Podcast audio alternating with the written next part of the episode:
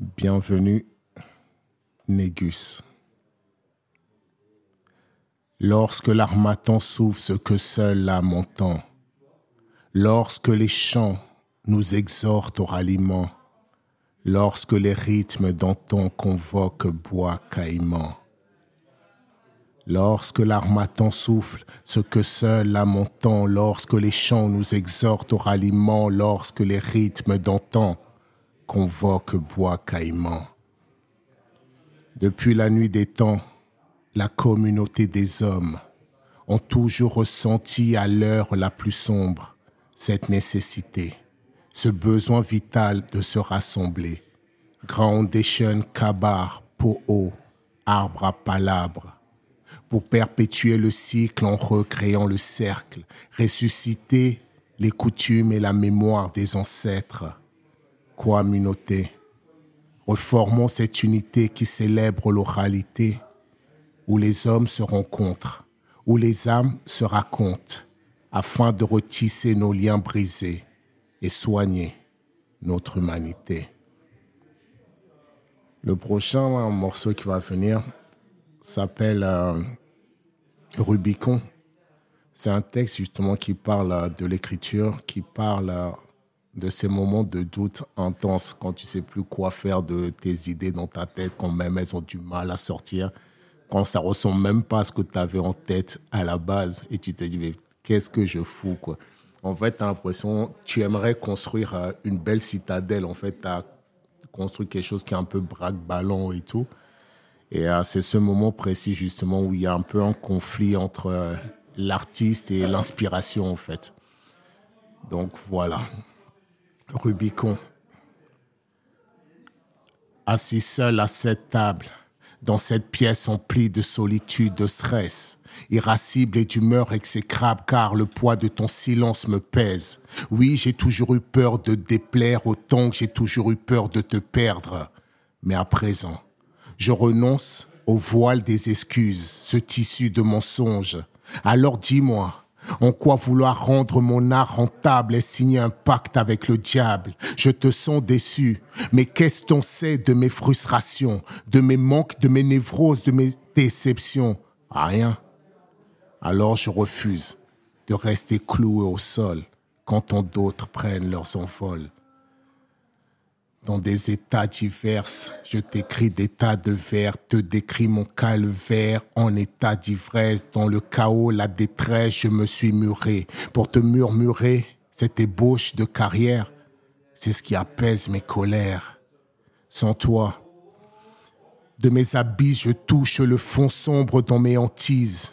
Clandestin sur le radeau de la méduse qui dérive à un rythme d'enfer sur le Styx paranoïaque sûrement, à ne voir que gestes sournois et coups de surin dans tous ces regards sur moi qui me rendent si peu serein. Mais après tant de l'heure et de sueur, je souhaite l'éclat des lumières et les clameurs pour enfin briller sous le feu de la scène et ce même quitte à m'en brûler les ailes. Car moi aussi, je veux être reconnu quitter l'ombre, le nombre des soldats inconnus. Dans des états divers, tu m'écris des tas de vers, tu me décris ton calvaire en état d'ivresse. Dans le chaos, la détresse, tu t'es muré pour me murmurer que cette ébauche de carrière, c'est ce qui apaise tes colères. Écoute-moi un petit peu. À vouloir flamber, tu t'es consumé à petit feu. J'ai connu l'artiste prêt à s'épuiser pour que ces utopies puissent s'ébruiter. Et puis, je t'ai retrouvé brisé par tes illusions de triomphe et de célébrité. Au sacrifice de la postérité, je t'ai vu succomber aux artifices de la prospérité. En conséquence de cette félonie impardonnable, mon silence signe ma sentence alors par donc minable. Ou alors, sois patient, afin que la braise s'enflamme à nouveau et embrase ta passion. Nous avons traversé le Rubicon, le conflit entre l'artiste et sa muse. Et euh, pour clore cette euh, première salve de texte, comme si c'était une suite à cette, euh, à cette traversée du Rubicon.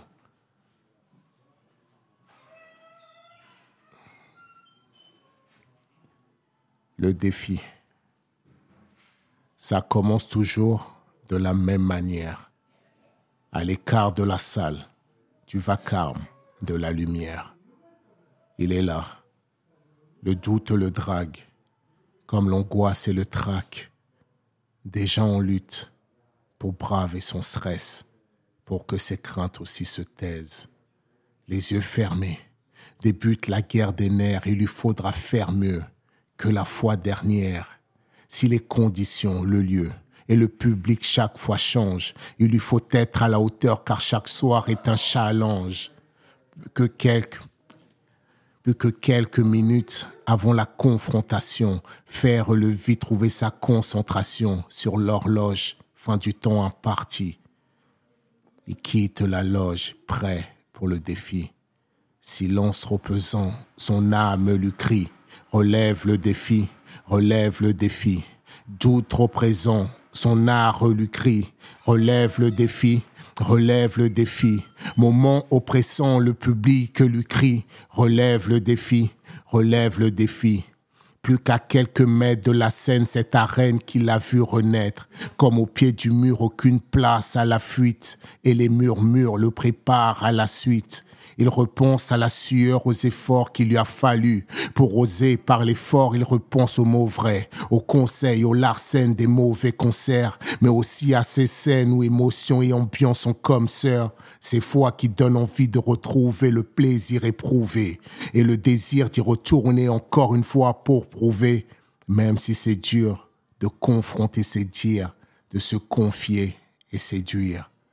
Silence trop pesant, son art lui crie, relève le défi, relève le défi. Moment oppressant, le public lui crie, relève le défi, relève le défi. Dans l'assistance, les musiciens déjà s'investissent dès lors. Tempo redoutable et cadence indomptable se tissent parfois. Il suffit de si peu pour que les craintes se dissipent. Et chacun ressent quelque chose dans cette musique, du blues du Delta, des jazz clubs de l'Afrique mystique. Il a rejoint les siens, ensemble sur scène ce soir. Leur souhait sera que l'auditoire puisse apercevoir qu'être artiste, c'est savoir donner autant que recevoir. Dans le murmure de deviennent rumeurs, relève le défi, relève le défi. Quand les rumeurs deviennent clameurs, Relève le défi, relève le défi, c'est ensemble de la scène à la salle.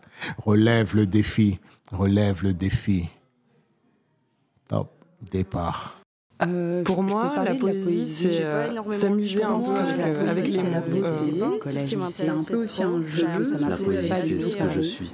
C'est ce que je vois, c'est ce que j'observe. C'est ce que j'entends. Qui sont en nous. C'est moi et un peu des autres.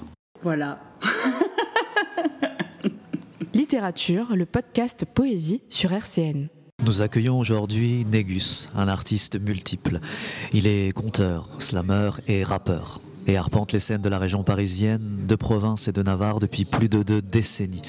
Ancré à sa terre comme un arbre à palabres, il porte en lui des générations de poètes, des flots de mots dans sa voix grave et lente qui reviennent comme la mer. Des textes qui défilent sous nos yeux comme au cinéma, des time bombs qui explosent à l'appel dans nos transistors. Un premier album Négus et les Congo Bram paru en 2013 qui dépoussière la langue française, actuellement en tournée avec l'adaptation de Pierre et le Loup, on est particulièrement fiers de te recevoir dans notre émission. Bienvenue, Négus, dans le podcast Littérature.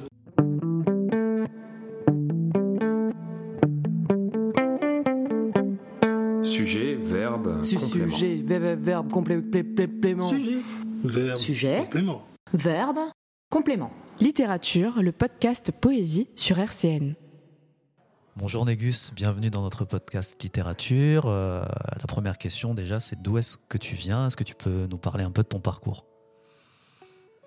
Je viens, de plusieurs euh, espaces géographiques.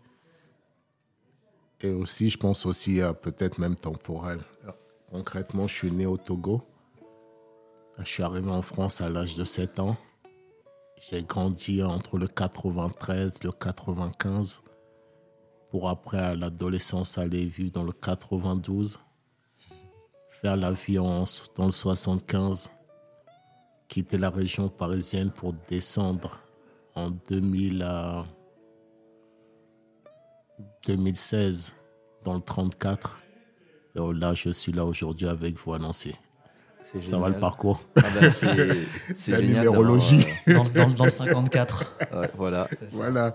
Et c'est riche d'avoir euh, une conscience, de, en tout cas, de cette multitude de, de lieux, en tout cas, qui, euh, qui mhm. t'ont fait grandir. Parce que aussi, nous, ce qui nous intéresse dans littérature, c'est découvrir l'être humain derrière l'artiste.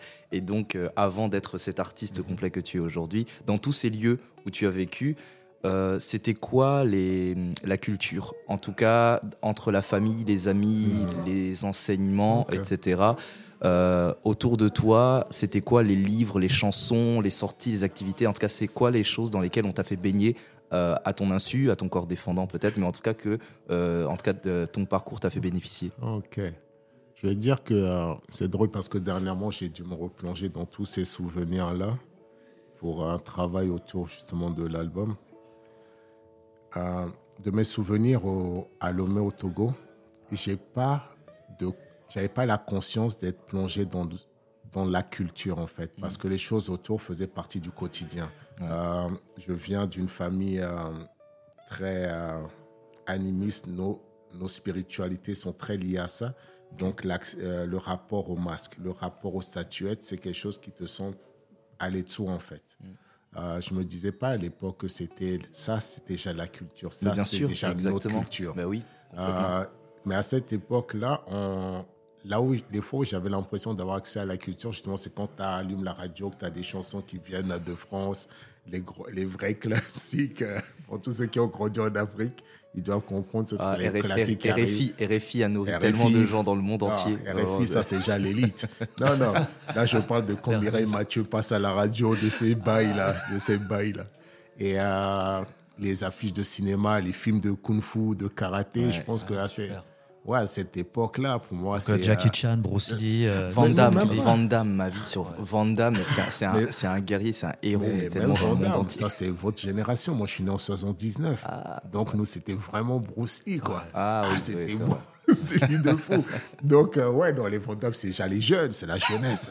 non, non, on a connu les, les, les, prémices de tout ça. Donc, ouais, c'était ça pour moi, quelque part, la culture. C'était ce que tu entendais par hasard dans des rues, euh, parce que la radio est passe, elle passe des sons, aussi bien de chansons traditionnelles que des euh, standards du monde. Je mhm. Euh, je suis même pas sûr qu'à l'époque, ça, ça venait du monde, en fait. Tu vois, le truc, c'est ça. C'est ça. Et, euh, et puis, ouais, c'était des affiches. Tu vois, c'est peut-être aussi, du coup, aussi ce rapport-là chez moi à la peinture, à la création, parce que c'est dans ses premiers souvenirs, il y a des affiches de cinéma en fait. Mm. Et euh, dans ton écriture, est-ce qu'il y a quelque chose de cinématographique que tu retrouves euh, ou dans ta musique aujourd'hui? Bah, Je pense, parce qu'on m'a dit, mais j'avais pas conscience de ça, que j'y écrivais d'une manière imagée. Mais c'est vrai, j'aime raconter des, euh, des moments. après, j'ai aussi grandi, moi, dans les années 90, quand Time Bomb est arrivé. Mm-hmm. Et que ce qu'on a apporté vraiment cette équipe-là, c'est les images et le storytelling, en fait. Raconter une histoire sur un morceau pendant trois minutes. Mhm. Ah, je me rappelle des Pulp Fiction de Oxmo, c'était des, des morceaux monstrueux, en fait. Mhm, tu avais un film auditif. c'était juste grandiose. Ça veut dire que d'un coup, aujourd'hui, moi, je trouve que c'est compliqué pour euh, des, euh, des afro-descendants, des enfants d'ouvriers, des, euh, des enfants issus des diverses immigrations en France de pouvoir tiens, se dire tiens, je vais faire un film. Là, là, avec un papier, des idées, des images, tu peux le réaliser sans personne. Et ça peut fonctionner, tu vois. Donc, je trouvais ça, moi, grandiose. Je pense même, c'est pour ça que moi, j'ai écrit, j'étais euh, j'étais rappeur et pas DJ. Le matériel était trop cher. le matériel était trop cher. Je suis tout à fait d'accord parce que se pose aussi beaucoup dans l'accès à la culture, ben, le, en tout cas les, les moyens financiers. Mhm. Et euh, on, on, discutait dans un précédent podcast sur le, le, le fait que euh, le, le hip-hop, s'il a autant gagné euh, des personnes, c'est parce qu'en fait, en vrai, tout ce dont tu as besoin, c'est d'un papier un stylo, tu vois. Et après, c'est ta grande gueule. Mhm. Là où, euh, pour euh, le rock, pour d'autres musiques un peu plus nobles, c'est pas du tout de, que je dédaigne ça. C'est Au contraire, c'est pas par méchanceté que je dis ça. Mais par contre, très clairement, faut avoir les moyens d'acheter un instrument de musique. Mhm. Et il faut avoir les moyens d'avoir accès à un cours de musique. Et euh, alors que juste avoir une grande gueule, en fait, euh, faut juste euh, avoir des potes qui te vannent, avoir de la famille qui te dénigre. Et en fait, on a tous des gens de, dans notre famille qui nous ont insultés, qui nous ont rabaissés. Et donc, du coup, en fait, ça nous est beaucoup plus accessible que d'aller au cours Florent faire un mmh. cours c'est très bien de pouvoir accéder aux, cours, aux, cultures de l'élite, parce que tant mieux, et encore, il faut même se battre pour que plus de gens y accèdent. Mais en vrai, c'est voilà, c'est quand t'as presque rien, en fait, un papier, un stylo, ça te permet à celui qui a rien de pouvoir accéder à un minimum de culture. C'est ce que tu dis, une, instru, une phase B aussi. Euh, souvent, le rap, on faisait ça sur des phases B hein, au départ et euh, pas grand chose. Pas mm-hmm. grand chose. Non, moi. Alors, vous pouvez, je, je veux préciser, c'est vachement cool euh, la, notion de phase B que tu précises parce que euh, moi je suis suffisamment vieux maintenant pour avoir connu ça. Non mais je dis ça parce qu'on a quand même des jeunes euh, qui nous écoutent et du coup la cassette etc c'est un truc que les, jeunes ne connaissent pas. Donc tu peux au moins préciser qu'est-ce que comment, eh ben, comment fonctionnait la phase B. Il y, avait un titre qui bah, qui passait à la radio donc d'une bah, d'une chanson populaire et connue. Donc c'était sur la face A et sur la face B se trouvait l'instrumental en fait de cette chanson et ça te permettait de créer des choses et euh, moi, quand j'achetais des, des, vinyles, par exemple à Urban Music, et eh ben, je m'entraînais sur les phases B pour créer. Je pense que Négus aussi, euh, t'es passé par là, par cette phase-là aussi euh, d'écriture. Et comme je disais, moi, j'ai aussi grandi quand j'ai quitté Aulnay-sous-Bois, je suis dans 95. Et je suis encore après, c'est déjà les néo-ruraux, en fait. Tu vois? Et là, je te parle, moi, c'est dans les années 86, 87. Quand on arrive là-bas, Ouais, c'est faire du rap dans ces espaces-là, c'est encore autre chose. Débarquer avec, je pense que débarquer avec ton baggy, ton streetwear au milieu d'une cité, ok. Mais fais la même chose en campagne ah, pour les gens. Le haut de gamme du stylisme, c'est un béret sur la tête, tu vois. Mm. Et c'est pas un béret congol, en fait. tu vois, le truc, non, oui, oui. je veux dire, c'est que toi, tu es vraiment un extraterrestre pour eux, en fait, tu vois. Et du coup, ouais, tu en train vraiment aimer cet art-là pour le porter autant de prendre euh, les salves, euh, de, les gens ne comprennent pas, c'est quoi ces modes, c'est quoi c'est... Mais voilà, le rap était tellement puissant par le message que ça apportait, la possibilité de donner euh, l'opportunité à ceux qui ne parlent pas habituellement de prendre le micro, de déverser ce qu'ils vivent et que les gens soient prêts à l'entendre ou pas, c'est pas le problème du rap. Et c'est vachement cool euh, parce que tu embrayes justement sur la suite des questions qui étaient justement dans donc, ce bagage culturel euh, où tu as baigné à travers les différents lieux, etc. Si le rap, le hip-hop, ça a euh, en tout cas été le truc, le déclic pour toi, c'est quoi qui t'a séduit là-dedans? Parce que, en tout cas, nous, ce qu'on aime savoir, c'est dans ce bagage culturel que tu avais, qui était en fait de ton entourage, parce que voilà, tu avais grandi là-dedans, à quel moment tu t'es dit, voilà, ça, c'est vraiment le produit de consommation culturelle que je veux faire pour moi, que je veux pratiquer pour moi et personne d'autre. Et si ça a été le hip-hop et même le dessin, comme tu le dis, mhm. moi je me demande euh, quel moment s'est fait le déclic qui, qui, a fait que de consommateur, tu t'es dit que tu voulais être acteur dans, dans un... Pour moi, en fait, c'est que même avant ça, avant même de dire j'écrivais des textes de rap, j'écrivais des textes parce que euh, l'expérience de l'exil à 7 ans débarqué en France. J'ai mhm. un oncle, une tante la famille reste. C'était, euh, tu as besoin de l'écrire quelque part. Tu peux pas en parler. Je fais pas, je pense comme beaucoup Dès cet âge-là, tu as eu déjà ce déclic-là de. Ah, en fait, j'avais pas d'autres moyens. C'était c'était premier souvenir d'écriture. C'est ça, tu vois, et c'est surtout que pour moi, euh, je pense que beaucoup se reconnaîtront là-dedans certainement. Il n'y a mm. pas cette parole avec les parents, tu vois. Et puis moi, je suis chez mon oncle et ma tante à ce moment-là, tu vois. Euh, du coup, tu as besoin de trouver un moyen de pouvoir écrire ce que tu, ton expérience. Et tu sais que ça peut être choquant de le dire directement aux gens. Donc le fait de l'écrire, c'est un peu l'apaiser dans un coin et c'est toi qui gères tes démons dans une cachette. non, mais tu vois, c'est, moi, pour moi, c'est vraiment cet ordre-là, écrire. Je me suis jamais dit, tiens, c'est artistique. C'était pas ça le but. C'était vraiment décharger, déposer ça quelque chose et après, limite, tu enfermes ça dans une boîte, tu peux le jeter à la flotte, quoi, tu vois. Mais voilà. Et forcément, quand le rap euh, arrive, bah je, moi, je vois juste euh, une évolution de ce que j'écrivais déjà. Parce que moi, ce qui m'a séduit dans le rap, c'est même pas forcément la rythmique ou quoi, non. C'est que les gars te parlent de ce qui se passe en bas de chez eux, mm. te parlent de leurs voisins, des situations qu'ils vivent eux. Et toi, parce que tu grandis dans ce coin-là du 93, tu vois très bien de quoi on parle, en fait.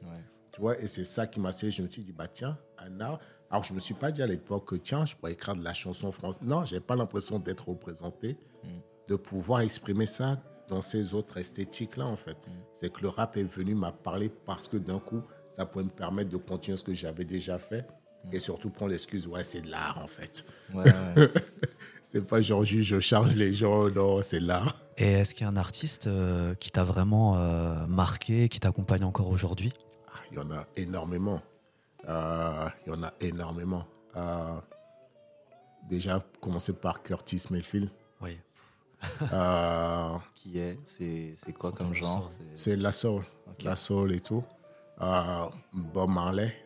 Parce que je me suis rendu très tôt compte que Bob Marley, moi, c'est par un, nom qui m'a passé une cassette et de, euh, pas d'un album directement, de légende en fait, qui est un peu le best-of euh, de la carrière de Marley. Et c'est de par les gens que je suis parti à Cash the Fire et compagnie en arrière en fait, mais parce que je me suis rendu compte à un moment que Bob Marley est un passeport mondial en fait. Et que tout le monde dans ce monde, avant même, parce que moi à l'époque, je ne connaissais pas Jackson, c'est drôle, je ne connaissais pas Jackson, Michael Jackson, Bob Marley, tout le monde connaissait. Quand tu commençais le machin, ah ouais, tu es en train d'écouter dans ton casque le son qui sortait de ton Walkman. Parce qu'à l'époque, il y avait des Walkman. les gens étaient capables de reconnaître c'est du Bob Marley, en fait. Tu vois? Donc, je trouvais ça très puissant et tout. Euh, euh, Nina Simone. Ah. En fait, tu vois, c'est vraiment beaucoup d'artistes. Bizarrement, là, je suis en train de, euh, de cogiter en même temps. C'est des gens qui racontaient des choses. Des choses qui les concernent, les choses qui concernent les leurs et qui, portait des combats en fait. Qui était dans une forme de narration. De narration, euh, de combat. En fait. Moi, c'est vraiment cet engagement aussi. D'engagement euh, qui est fort pour moi. Et que je, je me dis en même temps, voilà ce que j'écoutais. Et que moi, je, je, me suis mise, je me suis mis à écrire de cette manière-là. Voilà, tu te fais pas seul en fait. Tu vois, non as des, euh, des pères spirituels, tu as des mères spirituelles, tu te rends compte ou pas. Il y a des gens qui ont un peu pavé. Et toi, même sans te rendre compte, tu es en train d'emprunter la voie. Quoi. Donc, ouais, et puis on a plein, même aujourd'hui, il y a des artistes actuellement qui je trouve vraiment très bons, très forts, parce qu'ils portent des choses, que ce soit dans les, euh, par leurs textes, par les spectacles qu'ils proposent, par les films, etc. Je suis vraiment très ouvert, moi, en fait, à tout ça, très perméable aussi à ces choses-là. C'est important d'aller voir des films de tel ou tel auteur, d'aller voir une pièce de théâtre, tu vois. Je me je me bride plus comme avant une période où tout était rap, rap. Oui, rap, oui. Tu vois. oui, oui. T'aimes bien que les arts se mêlent aussi aux autres, euh, côté transversal et tout. Cas, quand c'est possible. Bien sûr. Alors, dernière petite question avant cette première partie. Justement, dans ces artistes, euh, en tout cas qui, qui t'accompagnent encore, est-ce que tu aurais justement pour anecdote une phase, une, euh, un passage d'un artiste, en tout cas que tu connais par cœur, que, qui te, que vraiment que, que, qui t'accompagne euh, continuellement? Dans les constructions élevées de, de gosses soi-disant mal élevés. Euh, ah, non, demain c'est loin de, demain c'est loin de ah, d'Ayam, l'école du micro d'argent. Ce morceau, je ne sais, je, je me demande si on n'est pas plusieurs à se dire genre, est-ce que tu pourrais écrire quelque chose de. Ah ouais, c'est un classique. J'avoue que moi, j'étais trop jeune pour, euh, pour ça. Mais par contre, j'ai grandi. ta vie, frère. Et petit à petit, bah oui, et petit à petit que j'ai grandi, en fait, euh, on m'a parlé régulièrement de. Euh, et en fait, ça m'a pris du temps avant de me mettre à apprécier Ayam pour ce que c'était. Et donc, du coup, je, je me demande qu'est-ce qui a fait vraiment que c'est devenu un monument à ce point? Après, moi, là, c'est même pas Ayam en tant que monument j'ai apprécié cet album-là. cet album-là, parce que en fait, moi, je suis en pleine, euh, je suis en train de grandir quand cet album arrive. C'est 80, 96, 96, 96 je dirais. Où j'ai 17 ans, etc. déjà. Moi, j'ai commencé à faire du rap vers euh, 13, 14 ans déjà, tu vois. Donc, quand ça, ça arrive, c'est une déflagration. Le son new-yorkais que tu entends là, c'est plus le son de la musique. Jusque-là, moi, j'ai écouté des morceaux euh, euh, des Lionel D, des trucs passés sur radio. C'était pas ce son-là. Ok. Tu vois, euh, j'ai eu la chance euh, dans, dans, mon enfance d'aller en vacances chez une tante aux Pays-Bas où il y avait un petit vieux rap à la télé qui passait pas encore en France. Tu prends ça en pleine tête, quoi. Et quand tu entends cet album-là, tu dis, on est. Laisse tomber ce qu'ils ont fait, les Marseillais, c'est fort. Et ce morceau-là, Demain c'est loin, tout est résumé en 7 ou 10 minutes. C'est ça. Non, c'est du grand art. non, c'est magistral. C'est vrai, que c'est, vrai que une œuvre d'art et puis ça sort du format radio. Mais euh, quel claque on s'est pris euh, ah euh, là-dessus. C'est, ciselé. Ouais. Chaque mouton, chaque image est impactante. Il n'y a même pas besoin de clip. Je sais même pas pourquoi ils ont fait un clip parce que je trouve que moi, le clip était éclaté comparé aux lyrics. Il y avait déjà tout. Il n'y a pas besoin. Ou bien tu fais des images qui n'ont rien à voir avec ça. Non, non, franchement, moi, ça, ça fait vraiment partie des, dernier gros kiff, dirais, regarde, tu fais, ouais, là, là, je suis en train de vivre une masterclass, quoi. Il y a un avant un après. C'est quelque chose qui te poursuit, ça, te, te dire, euh, j'aimerais enfin, écrire un, classique comme ça, quelque chose qui reste un peu dans le temps, qui s'imprègne euh, chez les autres? À cette époque-là, c'est super important parce que je pense qu'on a toujours ouais. ce, ce comment dire cette, euh, cette ambition, ouais, cette, ambition, cette envie, ce truc là de euh, la compète saine en fait, tu vois déjà ah le frère là non, je vais essayer de euh, tu vois, tu sais pas si tu vas l'attendre mais tu dis juste je vais essayer, je trouve ça déjà beau en soi en fait, tu vois, en tant que geste et tout. Depuis je suis passé à autre chose. De me dire non, si déjà dans, dans mon temps de création de choses, quelqu'un se rappelle de deux trois phrases, je me dirais ça m'irait déjà. Ça veut dire, euh, comme chez moi, on est persuadé que les gens ne meurent pas. Tant que quelqu'un s'en souvient, si tu laisses deux, trois lyriques, si tu... Bonjour. Si tu laisses deux, trois lyriques, si tu laisses euh, un film, tu laisses un tableau, tu laisses un bon souvenir dans les gamins que tu croises dans tes ateliers, à tes neveux, tes nièces, tu survis en fait. Tu vois, pour moi, quelque part, c'est une définition de l'éternité en fait. Tu vois. Super. Bah écoute, on va continuer justement dans cette éternité. Euh, on était dans ton passé, maintenant on va partir dans ton présent, juste après le jingle. Virgule. Virgule. Ouvrez les guillemets. Ouvrez les guillemets. Virgule. Ouvrez les guillemets. Virgule. Ouvrez les guillemets. Virgule. Ouvrez les guillemets. Littérature, le podcast Poésie sur RCN. J'avais une question sur ton métier. Euh, déjà, qu'est-ce que tu fais comme métier au quotidien et comment tu arrives à allier euh, ton travail avec euh, le métier d'écrire? Mmh, D'accord. Au quotidien, j'ai, je travaille sur plusieurs, comment dire, sur, sur plusieurs lignes en même temps. Je suis homme de transmission parce que je fais des ateliers d'écriture en même temps des ateliers de prise de parole en public pour des gens qui en ont besoin, que ce soit des élèves, des euh, personnes en recherche d'emploi de longue date, etc. Euh, j'écris moi-même en essayant de faire vivre mes différents projets que j'ai en tête. Ça fait un moment que j'aimerais bien finir d'écrire une sorte de, euh, de spectacle autour de textes qui raconteraient un parcours de vie, mais c'est compliqué. J'essaie de trouver du temps là-dedans aussi pour euh, peindre, pour, euh, parce que ça fait partie aussi des euh, passions qui m'animent vraiment et de vivre en fait. Tu vois, parce qu'en en, vivant, je sais que ça nourrit tous les autres aspects de, de travail que je mène. Ça nourrit les souvenirs que je pourrais raconter dans le passé, dans le, dans le futur et tout. Et que c'est pour moi, tout est art dans ce sens-là. Comment est-ce qu'on vit? Comment est-ce qu'on interagit entre nous? C'est de l'art déjà. Réussir à pluguer quatre euh, entités, quatre âmes à une table un samedi, comme ça à Nancy, c'est de l'art.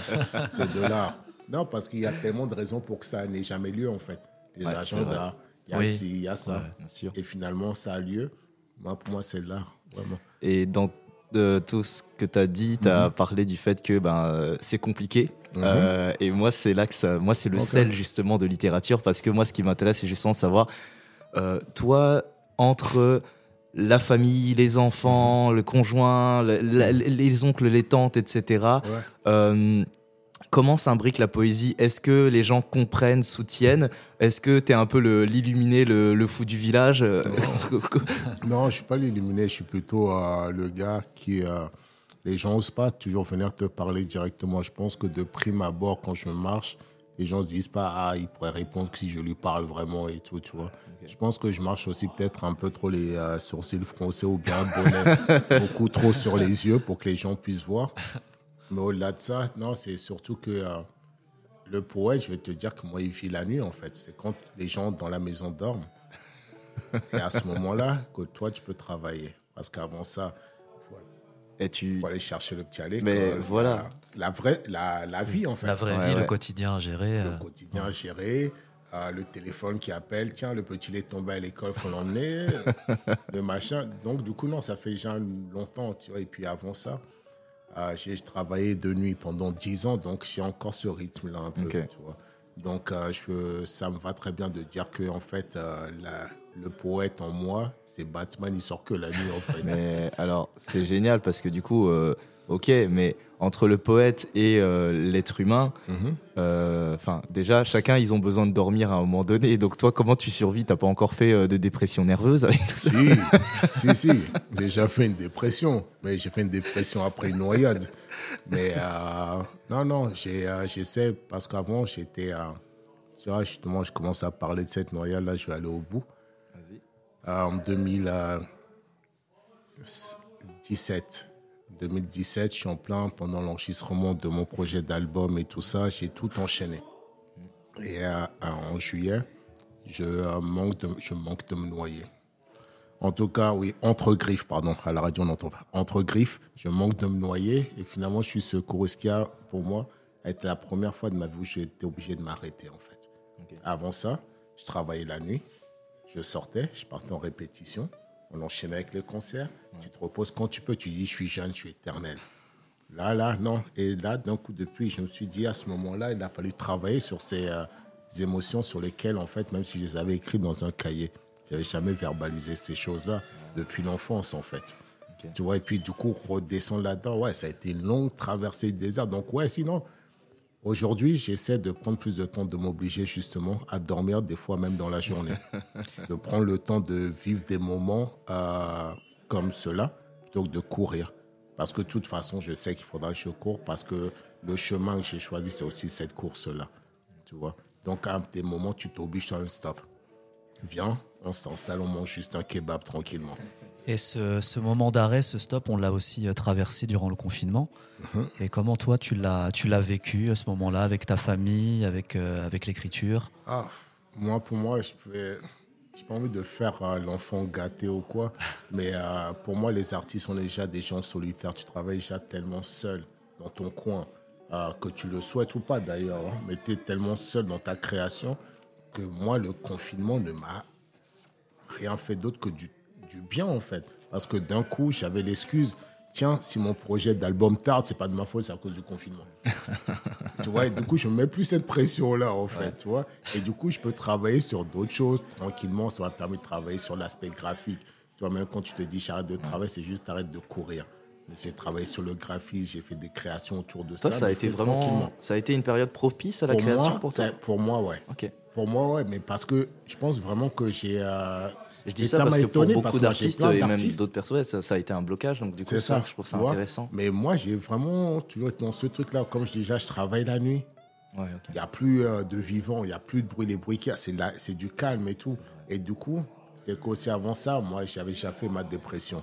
Ce qui fait qu'à ce moment-là de confinement, je suis déjà en très bon rapport avec moi-même oui, c'est vrai que je nous connais. Le confinement, en fait, ça, ça, ça, a obligé beaucoup de gens à avoir à face à, eux-mêmes, une confrontation à, eux-mêmes. Oui, tu vois, bon, moi, non, je nous connaissais déjà un peu. mais voilà, non, mais sinon, après, euh, le confinement, par contre, ce que moi, ça m'a démontré, c'est aussi les limites de ce truc de euh, partir vivre loin de Paris, où j'ai toutes les équipes avec qui je travaille sur Paris. Ah Parce que je voyais d'autres potes qui sont artistes, qui ont réussi encore à faire des clips, faire mm. des choses. Moi, j'étais trop loin dans le sud, en fait. Tu vois, ça, par contre, ouais, ça a été lourd Mais du coup, j'essaie de pallier en disant, bah, je vais faire autre chose en attendant que ça puisse se décanter, en fait. Et ça, c'est aussi l'un des avantages quand tu fais plusieurs choses, c'est que si tu as le, euh, la feuille blanche, bah, je vais aller peindre. Si j'arrive pas à peindre, je vais écrire des projets pour des ateliers quand ce sera possible. Tu vois, c'est. Voilà. Mais parce que juste, je n'aime pas me retrouver sans rien avoir à faire. Parce que quand tu n'as rien à faire, là, tu te mets à cogiter aussi. Et c'est pas toujours bon. Pour, pour, éviter la page blanche, tu passes un peu d'un art à un autre. Euh. C'est ça. Et puis depuis, j'ai mis en place des, euh, des schémas, des choses et tout ça. Où bah voilà, tu commences à, ton texte en écrivant, bah tiens, des, euh, tu vas partir sur un champ lexical. Tu vois, c'est des choses qui. Voilà, une fois que tu as commencé, je pense qu'une fois que c'est parti, c'est bon. Tu peux écrire après par toi-même. Mais au début, quand tu l'attaque à attendre sur ta feuille, tiens, je vais écrire sur le champ lexical de la cuisine. Euh, les assiettes, les machins. Et du coup, tu te rends compte qu'au fur et à mesure, tu te mets à faire des rimes, des trucs. Ah, des fois, même ça a l'air bon, quoi, tu vois, parce qu'on est dans la cuisine et tout ça. Et voilà, et puis là, du coup, je pense qu'après, c'est parti. Tu peux venir sur ton sujet que tu souhaites vraiment traiter. Il fallait juste dérouiller le poignet, en fait. Oui, oui. Et puis surtout, c'est un moyen aussi de. Euh, bah, justement de mettre de la distance avec euh, vraiment les, les, vraies émotions euh, malsaines et, douloureuses et en fait rester dans un côté mécanique où on est vraiment sur en fait on joue sur on, joue autour d'un axe et ça permet en fait de ne pas se noyer justement pour revenir à exactement.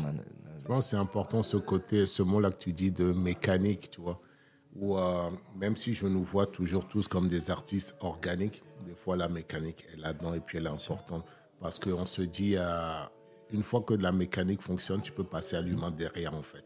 Mais tant que la machine même est bloquée il n'y a pas grand chose non, il faut déjà que tu dérouilles ton poignet, tu réussis à enchaîner 3, 4, 5 phrases. Et euh, moi, aujourd'hui, je m'oblige, enfin aujourd'hui, ça va faire une quinzaine d'années déjà. Tous les matins, je me réveille, je m'oblige à remplir une feuille à 4 de plein de conneries. Ah, c'est des conneries.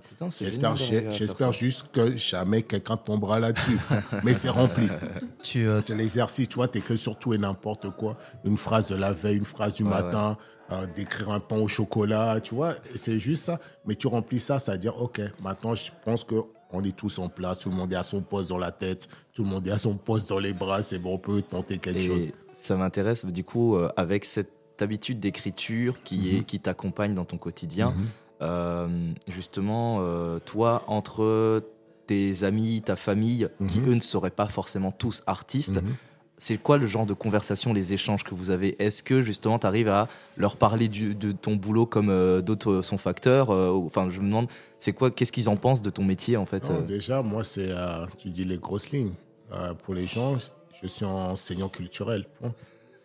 Il y en a qui vont te dire Ah, ok, mais ils savent pas ce que ça veut dire. Ben oui, ben oui, parce que je... Mais en même temps, moi-même, j'ai des potes qui disent Oui, je suis trader en machin. Ah, ok, je sais pas plus ce que ça veut dire. Non, mais au moins, tu as une idée. Au pire, tu te dis En fait, le mec travaille pour les services secrets. C'est ça. Il peut pas juste te le dire. Mais plus sérieusement, euh, non, je parle vraiment dans les grosses lignes parce qu'on a tous tellement des vies très différentes. Et que moi, mes euh, soucis d'enfant gâté, oui, Là, avec le confinement, les ateliers sont tous arrêtés. Je suis obligé de faire ça en ligne. J'arrive pas à m'adapter à ça. C'est des problèmes d'enfants gâtés, de, des problèmes de riches, en vrai. Parce qu'à côté, tu as des gens qui doivent continuer à se lever le matin, aller sur le chantier, etc. Tu vois, donc, non, je suis très conscient de ça. Mais là où j'ai l'impression, moi, d'équilibrer, c'est que je dois aussi raconter ces parcours-là, en fait.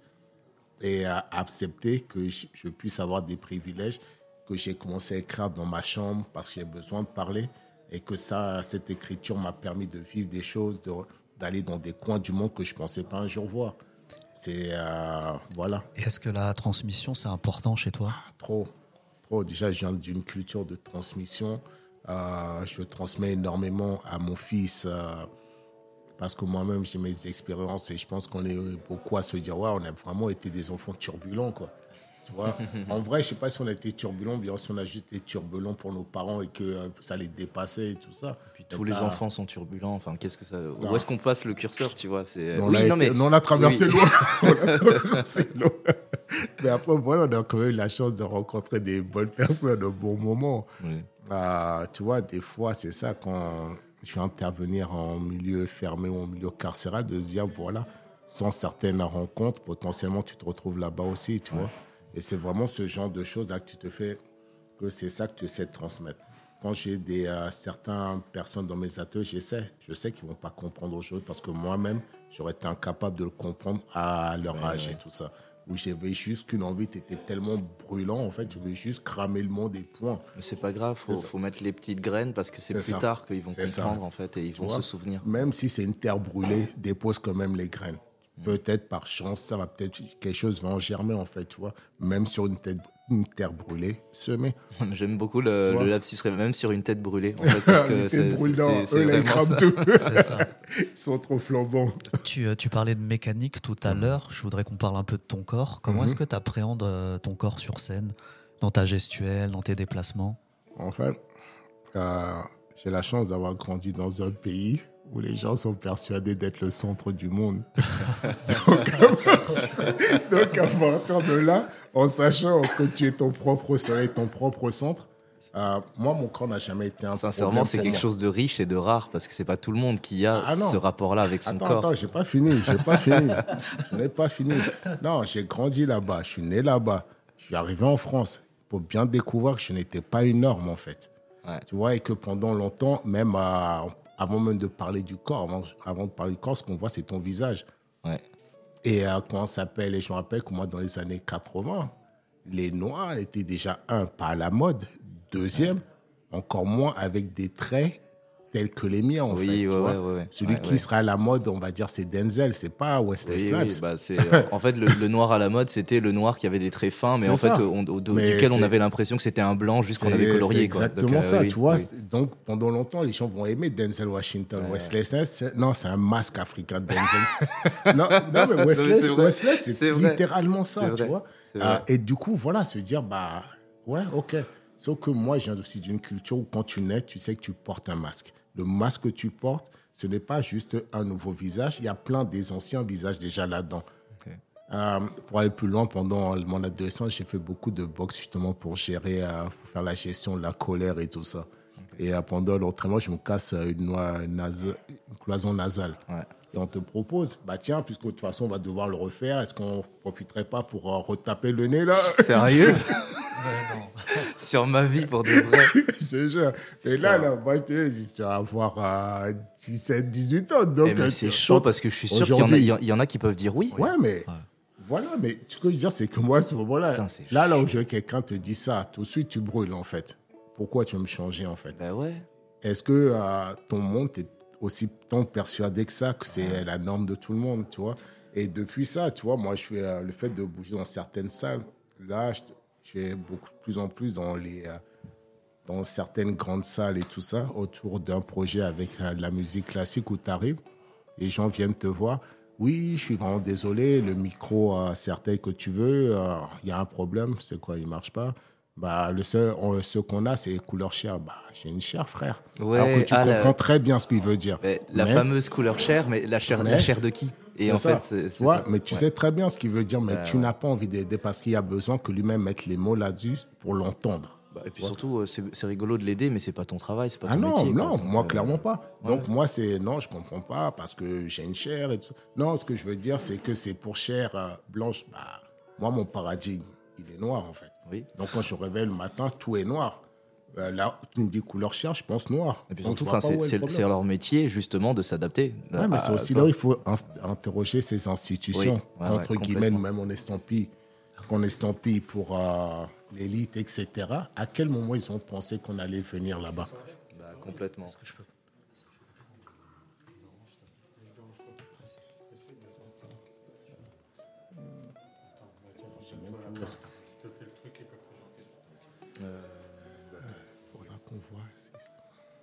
Euh, du coup, j'ai interrogé les institutions si les gens s'est vraiment pensé qu'un jour, nous aurions nos places là-bas, en fait. Tu vois Parce que euh, moi, c'est vraiment ça que ça interroge. Et depuis, on parlait avec d'autres amis euh, qui sont de diverses immigrations, de diverses couples mixtes ou pas, de se dire, bah oui, je fais la danse classique et pour autant, bah, mon juste au corps, je dois encore le faire au, au fond de temps, en fait. Parce que ça n'existe pas. C'est vachement important ce que tu dis parce que moi, je sens maintenant, euh, quand je suis sur scène, en fait, euh, j'ai pris le pli ben, en fait, de tout de suite les prévenir. Même pas, pas, parce que je vais les prendre euh, au piège, mais parce qu'en fait, justement, c'est pas mon travail. Et mhm. si je dois moi-même commencer à réfléchir à mon propre maquillage, ma propre lumière, etc., c'est du temps de travail que je suis pas en train de créer. et puis surtout, ben, à la fin, en fait, je suis en train de leur faire gagner de l'argent à eux parce que euh, je, vais, je vais améliorer en fait la qualité de mon travail et surtout du leur aussi. Et donc maintenant en fait très, très clairement je leur dis voilà pour la lumière j'aurais besoin par contre euh, de, quelque chose d'éclairé parce que je suis noir et noir de teint foncé. Je leur dis vraiment je suis noir de teint foncé. Et en fait à chaque fois ils me disent ah oui d'accord mais euh, non mais vous inquiétez pas on a l'habitude. Et je te jure sur ma vie quand ils me disent ne vous inquiétez pas on a l'habitude j'en ai toujours te dit t'inquiète inquiète-toi. Je te jure. ah, ça c'est la phrase de, de, de banlieue. Inquiète-toi quand on dit ne t'inquiète dernière fois je il, y en a un, un ingé son, il m'a dit ah, vous inquiétez pas, on a l'habitude. On arrive, on se voit, il me voit, enfin il me fait ah oui, c'est vrai que vous êtes euh, foncé. Bah oui, je te l'ai dit, frère. tu vois non, mais après, c'est dans plein de petits détails comme ça où, euh, bah tiens, même pour faire euh, une photo, les gens ne se rendent pas compte que toi, mm. tu es à contre, en fait et que déjà eux sont aussi en contre. Mais oui. comme c'est pas la même carnation de peau, ça va passer, tu vois. et c'est plein de choses comme ça. Et puis les gens appellent ça, oui, les micro-agressions. Il n'y a pas de micro-agression. C'est une agression où on n'est pas à point. Et qui a inventé ce terme de micro? Parce que les, euh, la déflagration en toi, elle est macro, frère, en fait. De ouf. Tu vois? Donc, faut arrêter même, et nous, même interroger ces termes-là, ces mots-là, en fait. Micro-agression, c'est-à-dire que c'est pas grave. Si tu acceptes que ce soit une micro-agression, c'est pas grave. Non, c'est une agression, point. Mm. Et euh, justement, c'est toutes ces choses-là. Et puis, euh, je pense aussi notre travail de, euh, à son niveau. Mais après, quand tu rentres là-dedans, bah, tu passes ton temps plus à te prendre la tête là-dessus. Et après, comment être bien quand tu vas jouer? Oui. Quand tu as déjà pris la tête avec les techniciens, avec les gens. Complètement. Et est-ce que tu as vu les choses un peu se, se, dégrader à travers les années sur la, la perception qu'on avait de toi, de ta couleur? Non, non, pas se dégrader parce que quand même, depuis les Noirs sont passés à la mode et tout ça, quand même. Ah, entre-temps, il y a eu pas mal de choses qui ont, euh, je vais dire, évolué. Je ne veux pas dire changé ou quoi, évolué. Euh, je prends les deux. Euh, et quand les choses ont évolué, donc je ne peux pas dire c'est comme avant. Ce serait faux. Maintenant, il y a d'autres choses.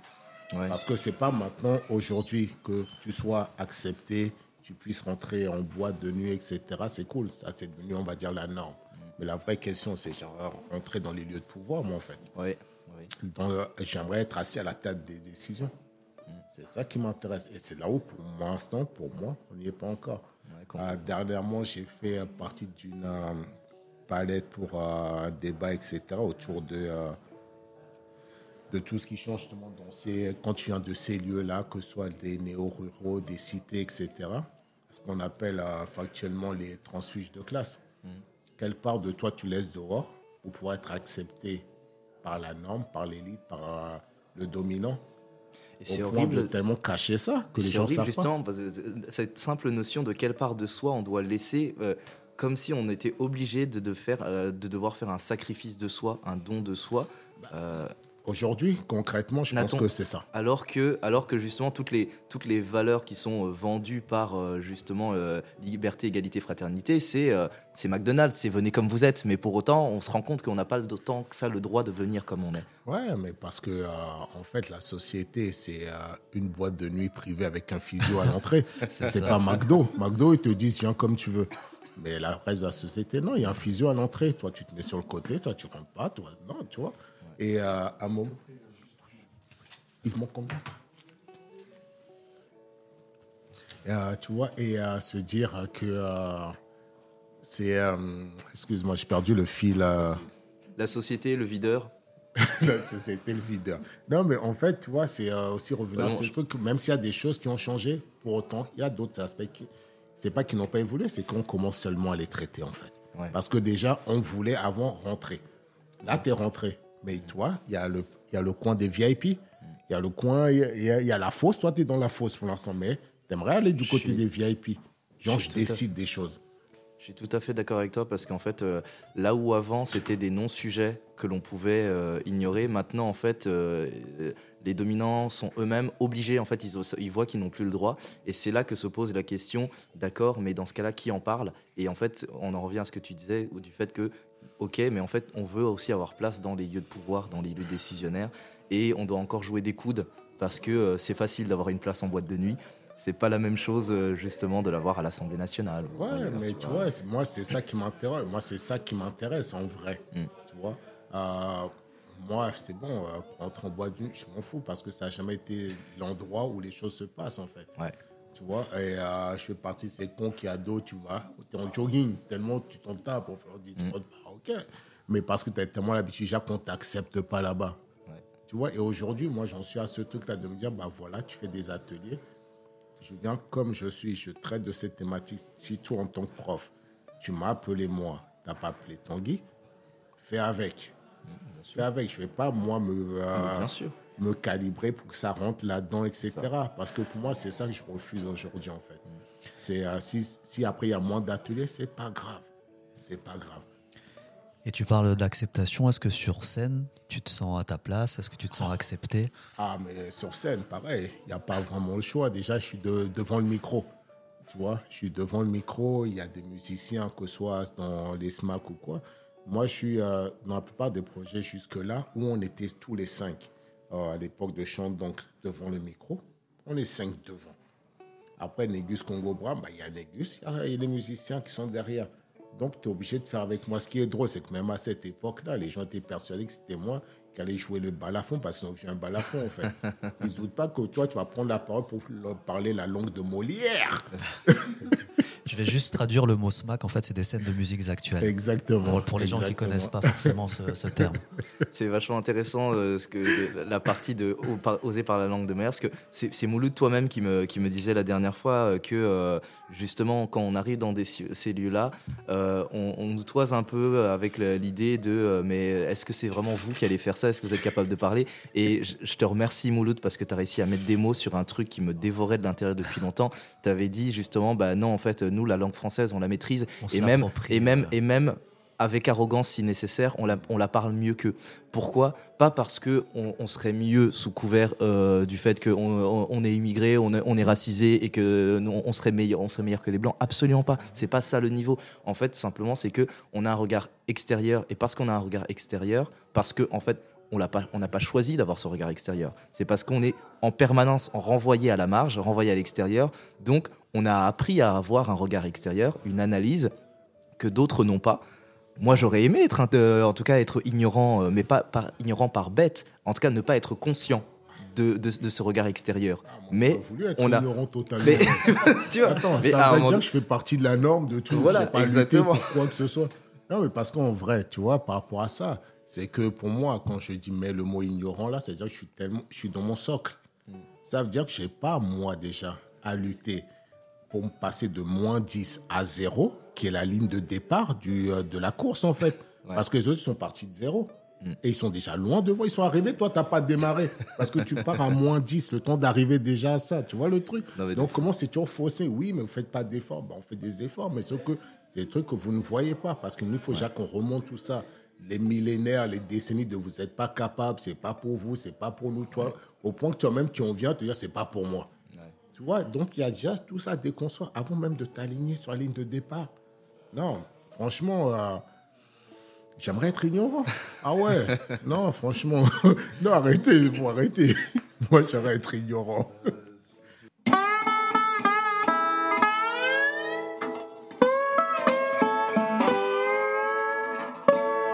Point, à la ligne, alinéa, point, et trois à petits la ligne, points. Alinéa, et trois petits points. Point à la ligne, alinéa et trois petits points. Littérature, le podcast Poésie sur RCN. Le titre s'appelle Rise. Ça fait partie des, euh, des textes que j'écris pour un nouveau projet avec un autre artiste. Et pour la première fois, je n'ai pas l'impression d'écrire depuis mon monde euh, négus, en fait. Euh, d'écrire autre chose qui puisse vraiment être pris pour tous. Et surtout, ça parle de cette période du confinement, quand ça arrive justement, qu'est-ce qu'on pourrait en ressortir comme impression et tout. Exister l'instant, résider le présent, résister vivant, oublier le pas suivant. Grande évasion des prisons du réel, la lumière brille, au bout de ce long tunnel levé, bien au-delà de la brume pour s'envoler au sommet de la dune. Le regard se faufile agile funambule. Sur la ligne d'horizon déambule parce qu'exister, c'est aussi se redresser. Debout, la perspective se modifie comme le panorama à l'infini. L'angoisse s'efface et l'euphorie prend place. Le cœur fait des bons, sourit sans raison. Douce folie et symphonie au fond de soi. Mélodie du bonheur, hymne à la joie espérée. Aussi vital que respirer. Et pour le deuxième texte, qui s'appelle Et deviens qui tu es, c'est lui qui donne son nom à mon prochain projet. Et c'est surtout un texte qui est vraiment particulier pour moi dans ce que j'écrivais, parce qu'il est né à une période où je fais des ateliers à Calais et que je me posais la question, c'est quoi le rôle de l'artiste en fait? Parce que j'ai passé beaucoup de temps à dénoncer. Ça, pour moi, ce n'est pas une euh, erreur ou une difficulté, c'est que c'est important en venant du rap et des choses de pouvoir dire, bah tiens, il y a ça qui va pas et tout. Mais qu'est-ce que toi t'apportes comme part de lumière là-dedans? Est-ce que tu arrives un peu quand même à alléger le poids de ceux qui viennent t'écouter? Parce que que ce soit de l'époque de chant, donc j'ai toujours l'impression qu'en fait, en dénonçant les choses là, tu rajoutes à la douleur des gens, tu vois. Et à un moment, se dire, bah tiens, on essaie d'écrire quelque chose qui soit autre. À l'horizon, c'est un autre jour qui se lève, comme une autre raison de réaliser nos rêves. Hier encore tu hésitais, mais va, vis et deviens qui tu es. Enfant des car sordides, des grandes villes de solitude, ange déchu du tiers et du quart, du nord jusqu'au sud. Nous sommes tous poussière d'étoiles et d'argile, faits d'espoir et de rêves fragiles, que le système formate, à n'être que des statistiques, car de nos envies étriquées jusqu'à l'artistique, c'est des vies de produits étiquetés qu'on ne cesse de nous dicter, mais je sais que tu portes la fureur de vivre et la rage de vaincre. En toi, tu possèdes tout ce qui t'est nécessaire pour cesser de craindre. Hier encore tu hésitais, mais résiste, existe et deviens qui tu es. À l'horizon, c'est un autre jour qui se lève comme une autre raison de réaliser nos rêves.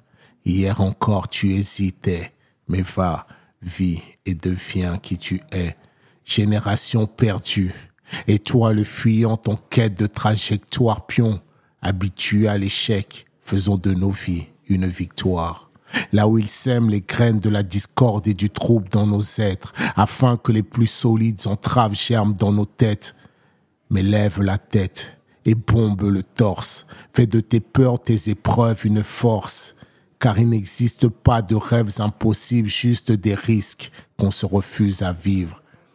Car il n'existe pas de rêves impossibles, juste des risques qu'on se refuse à vivre. Alors partons à l'aventure. Osons les chemins de traverse, allons bien plus loin que ces murs malgré les tempêtes et les averses, aucun doute, bien sûr, que la route sera longue, mais puisqu'on y croit, on pourra peut-être changer le monde. À l'horizon, c'est un autre jour qui se lève. Alors va, vis et deviens qui tu es. Parce que l'audace, c'est ce qui nous pousse à concrétiser. Va, vis et deviens qui tu es. Parce qu'il n'y a pas d'âge pour se sentir piégé. Va, vis et deviens qui tu es, parce qu'aucune épreuve ne pourra nous briser. Va, vis et deviens qui tu es, parce que le courage, c'est d'oser se réaliser. Va, vis et deviens qui tu es. Merci. Waouh, waouh. Ouais. Lourd, lourd, lourd. Ah, on a travaillé un peu. Va, vie, deviens qui tu es. Ça me, ça me revient un peu comme la mer, bravo. C'est euh, émission collector, Tanguy. Hein. Ah non, mais de fou ah, là. Euh, franchement. Je j'ai pas les mots, franchement. Tu vois, quand, quand on revenait, je, sens ce que je disais tout à l'heure. Non, mais on la, cette langue française, on la parle et on la parle même mieux. Euh, bah voilà, tu vois. Mais parce que on a travaillé, je sens, on a fait le taf pour. Ah et t'as fait le taf, putain, frère. Mais c'est. Pendant longtemps, j'ai porté à moi un peu cette honte là qu'ont vu certains de nos parents. Moi, ma mère, tu étais considérée comme une femme illettrée. Mais le français, c'est pas sa langue maternelle, en fait. Oui, c'est ça. Tu vois? Et du coup, moi, faire Et, du coup, ça veut dire qu'elle parle plusieurs langues, tu vois. Donc, déjà, enfin, ne serait-ce que pour ça, à un moment donné, applaudissez, tu vois. Du combien, combien de personnes Moi, je, oh, ça me fume parce que combien de Français je connais qui déjà parlent mal français, tu vois Et c'est la seule langue qu'ils maîtrisent. tu vois. Et, c'est pas du tout un élitisme que je dis là, tu vois. Mais donc, déjà, quelqu'un qui parle plusieurs langues, juste on l'applaudit. Ah, mais non, passer. Vous passer, il n'y a pas de souci. Et puis on vient du continent. Tu sais que tes profs mettent ton prof de primaire, mais à la montre des profs euh, de philosophie. que le, français qui parle, toi-même, tu as mal à la tête. Tu vois? Donc, euh, non, c'est ça. Et puis, du coup, pour moi, faire des ateliers, déjà transmettre ça, tu sais quel destin tu venges, en fait. Aujourd'hui, moi, je dis aux gens, je suis le fils de la famille lettrée, le petit-fils d'une famille lettrée qui donne des cours de français à vos enfants. Ouais. Non, non, mais attends, la classe, mais mon banquier, il attend la suite. mais non, mais tu vois, c'est ça, c'est surtout que où après, toi, tu, moi, en tout cas, je me sens équilibré là-dessus. J'ai plein d'autres objectifs à atteindre, mais là-dessus, je me dis, c'est bon. Bah écoute, on peut clôturer euh, dignement, honnêtement, sur ça. Merci, Merci à vous. Infiniment. Littérature, le podcast Poésie sur RCN.